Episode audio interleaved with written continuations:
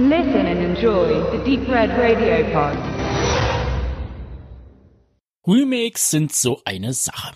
Es gibt welche, die schlagen ein wie eine Bombe und übertreffen sogar das Original, zu nennen wir der Carpenters The Thing von 82 oder Chuck Russes The Blob von 1988.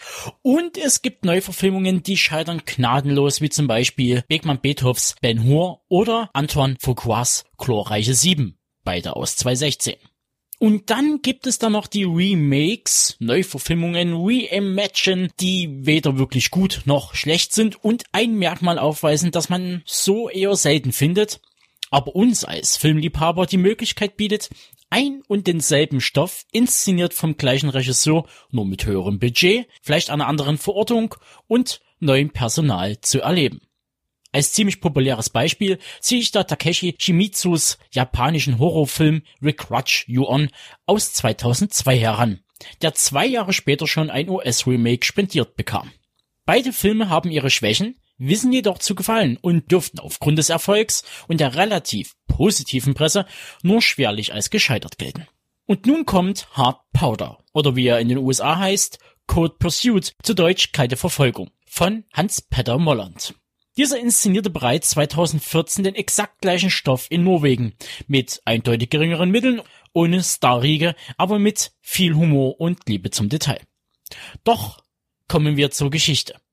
Das wäre jetzt natürlich der passende Moment, um groß und schwülstig den Plot auszubreiten. Doch bevor ich hier alles nochmal erzähle, bemühe ich den Vergangenheitstobi und krame für euch die Zusammenfassung von 2014 aus. Kleinen Moment.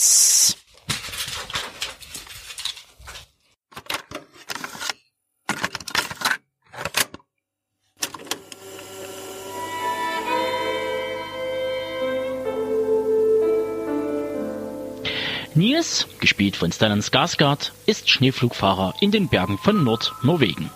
Ein unbescholtener, gutmütiger Mann, der gerade erst von seiner Gemeinde zum Bürger des Jahres gewählt wurde.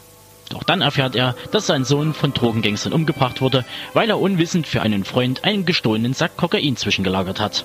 Eigentlich beruht dann das Ganze auf einer dummen Verwechslung. Doch fortan hat Nils nur noch einen Gedanken.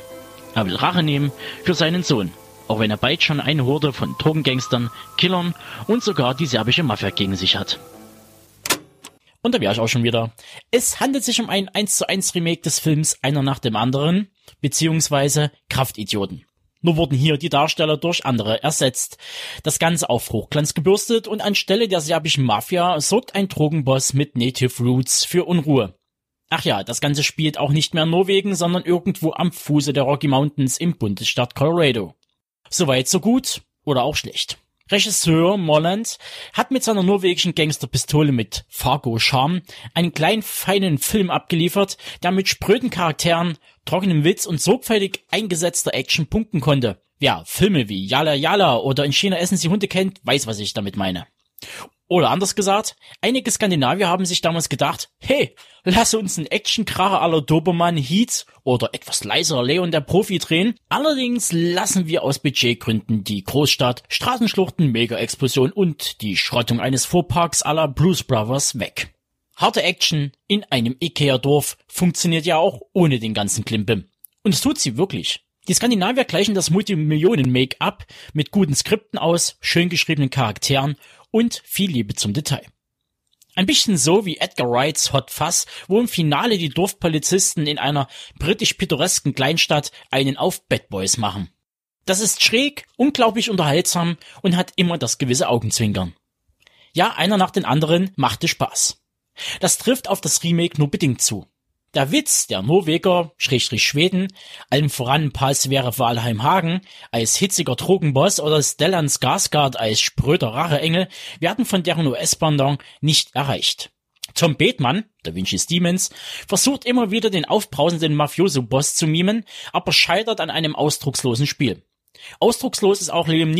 Dieser beweist, dass er seit 2009 mit dem scheinbar nicht verarbeiteten Tod seiner Ehefrau Natasha Richardson bis auf ganz wenige Ausnahmen nur noch die Rolle des Charles Bronson einnimmt und im Rampage-Mode agiert. Bei Hard Powder hat er sich zwar etwas zurückgenommen, aber er fällt nicht wirklich aus seiner eigens erschaffenen Schublade.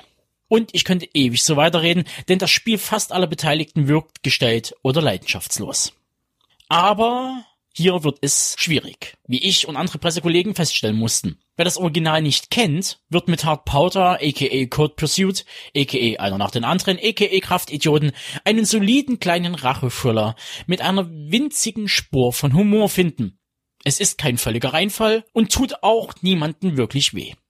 Das Problem liegt nicht bei der Story, vielleicht nicht mal bei den Darstellern, denn die können ja auch nur das abliefern, was der Regisseur ihnen vorgibt. Vielmehr stört mich, dass Molland in seinem eigenen Remake nicht mehr die Waage zwischen Witz und Seriosität hinbekommt. Das Original ist scharf und kantig. Das US-Remake leider nur nette Kost von der Stange mit einem gewissen Humorkonsens, auf den sich scheinbar alle Beteiligten der Produktion einigen konnten. Deshalb fällt mein Fazit auch eher mittelmäßig aus.